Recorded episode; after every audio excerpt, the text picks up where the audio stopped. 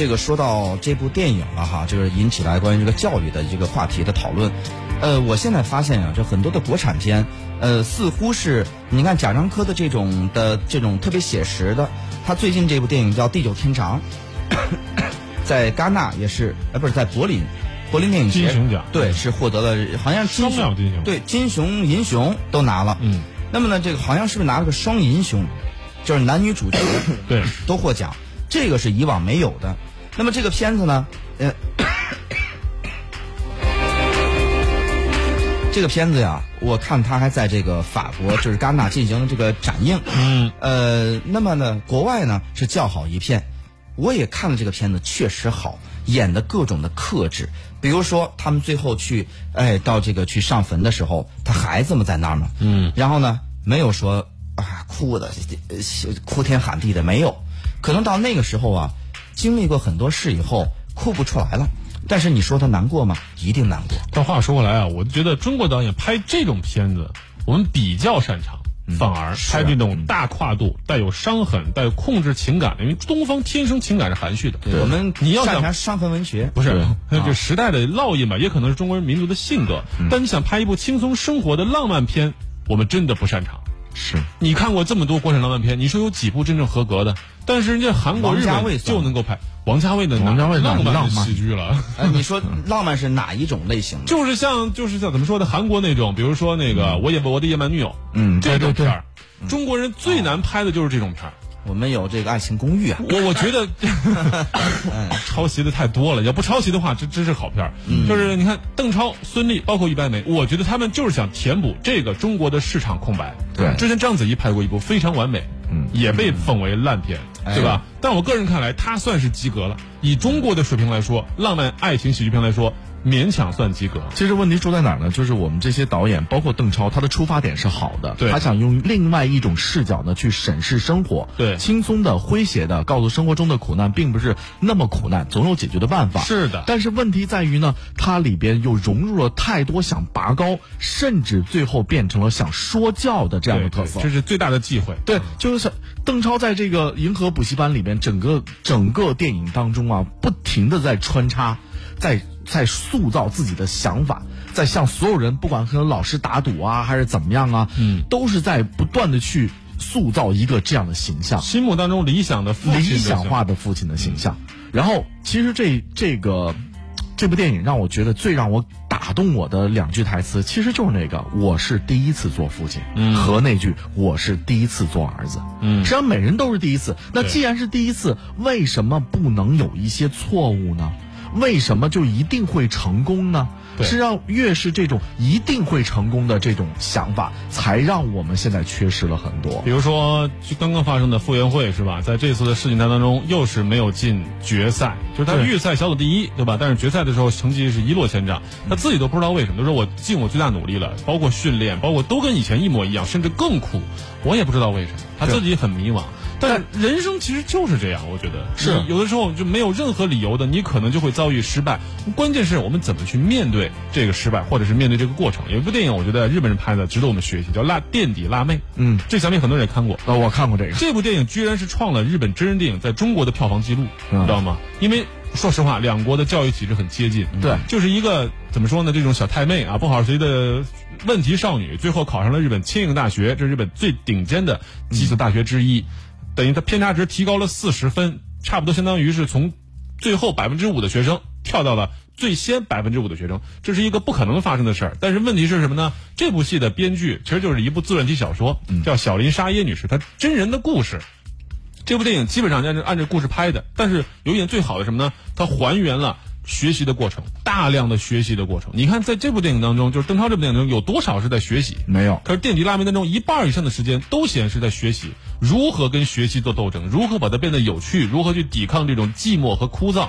所以我觉得，如果真的是要打鸡血的话，我更愿意打这种鸡血。哎，我特别同意小雨说的。你知道，在看这部片子的时候，我媳妇儿跟只是跟我怎么说的吗？嗯，说这个你要去看一下，然后你就知道怎么该教孩子了。是。然后我其实就是秉承这种想法想去看这部电影的。嗯。结果发现之后，我根本不知道该怎么做。他把所有该你具体该怎么做的全给弱化掉了。小雨刚刚说了部电影，我再给大家说一部电影，就是也在我们国内上映过。嗯。来自泰国的天才枪手。哦，对对对，那部电影我记得我们还讨论过。对。实际上它展现的就是一个，就是一个很贫穷的家庭里边一个女孩富有天赋的学习的天赋，嗯，然后呢，她去帮人去作弊去挣钱，到最后良心发现，这个过程也很简单，嗯。但是其中的曲折，包括她心里的那种变化，以及她同学最后的黑化，嗯，我觉得这就是生活，这就是现实。嗯他一定会成功吗？他为什么要成功呢？所以我觉得我们应该去面对失败，让孩子去有挫折感。但是像邓超这个电影里面告诉大家，孩子是没有挫折感。我也觉得孩子看完这部电影后，他可能觉得很好玩儿，但是他过两天就把这个给忘掉。觉得这事儿特别容易。对，所以说这个事儿真的很矛盾。我们既希望想拍一部对孩子来说有教育的电影啊，同时又不想把它拍得太沉重，这可能反而是这部电影最大的一个包袱。我觉得对包袱就放这儿了，他想拍的好玩一点，拍的轻松一点，但实际上对于中国人来说，也可能对我们的生活来说吧，这个是最难的一个事儿。是谁能把这个事事儿做好了，我真的叫他一声大师，知道吗？要么就是像王朔是吧，像这像葛优那种痞气，我们对生活就是低到无以复加，要么就是我尘埃中。啊自我的自 自我的一个放弃，类似于自我放弃的，或者是玩世不恭的痞气；嗯要么是苦大仇深的对待生活，就是承受很多苦难，最后挣得辉煌。我们真的拍轻松的片子太少了。对，呃，说实话，邓超这部影片，你说有没有可取之处？我个人觉得还是有的。嗯，呃，特别是电影的从开头一直到邓超入狱的这一段，嗯就其实就是整个电影的开端部分吧，我觉得非常精彩。如果要能打分的话，这光这个开头就值得能够打到八分到九分，满分十分的情况。所以有人说就像电视剧导演干的事儿，对前五集特别好看，后面就他前面把邓超的所有的这种幽默感，这种有点类都类似于周星驰的这种苦痛中的幽默感，包括他的戏剧冲突，从前面一个火炬手到后边出来事情，到最后离婚进监狱。等等等等，他把所有的矛盾、戏剧矛盾全部融合在一块儿。当看完这个开头之后，让我其实对这部影片非常非常的期待，但是很可惜的是，越看越失望，越看越失望。哎这个中国的导演呢，容易就出这样的问题。就我们很多中国的作品都是这样的，电视剧容易烂尾，就到一半儿就后边不能看了。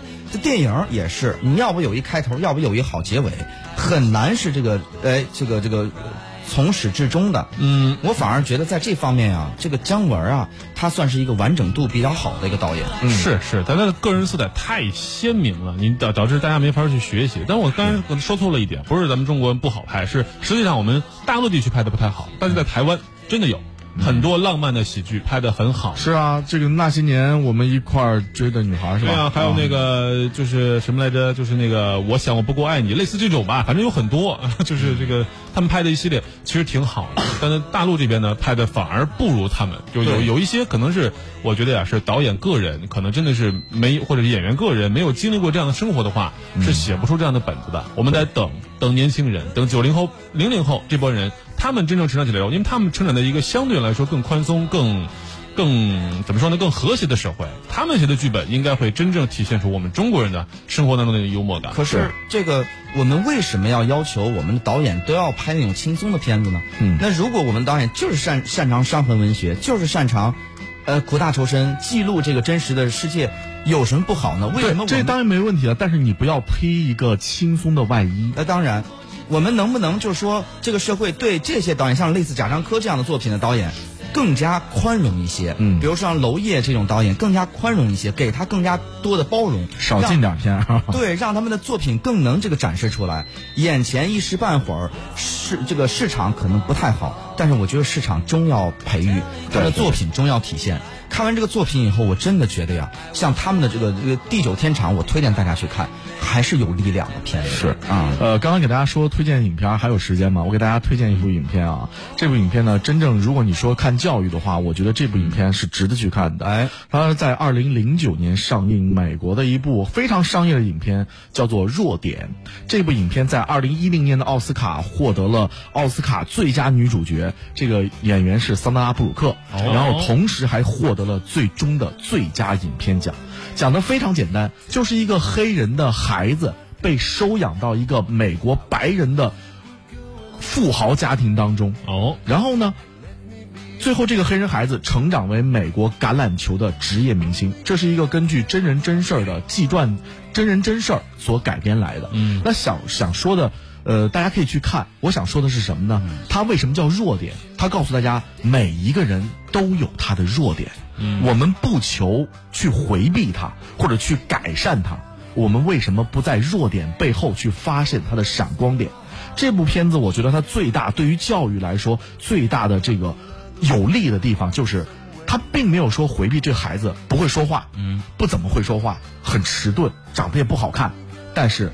桑达拉布鲁克作为他的养母，作为一个美国富豪的这样一个白人的养母，他发现了这个孩子最优秀的地方，就说闪光你要是被发现的，而不是说去掩盖。身体强壮呗。对，其实就是这么简单啊。当然，他对他的品行，这个整个影片中对他的品行有格外的约束。我其实我觉得大家这个如果有兴趣的话，可以去看一下这个励志影片啊。弱点，其实我对他的评价还真的是很高啊。嗯，咱们来看一下朋友们互动啊。如此的对味儿就说了，不是编导没有想象力，而是想象力有了，你那个龙标就没了。希望以后啊越来越好。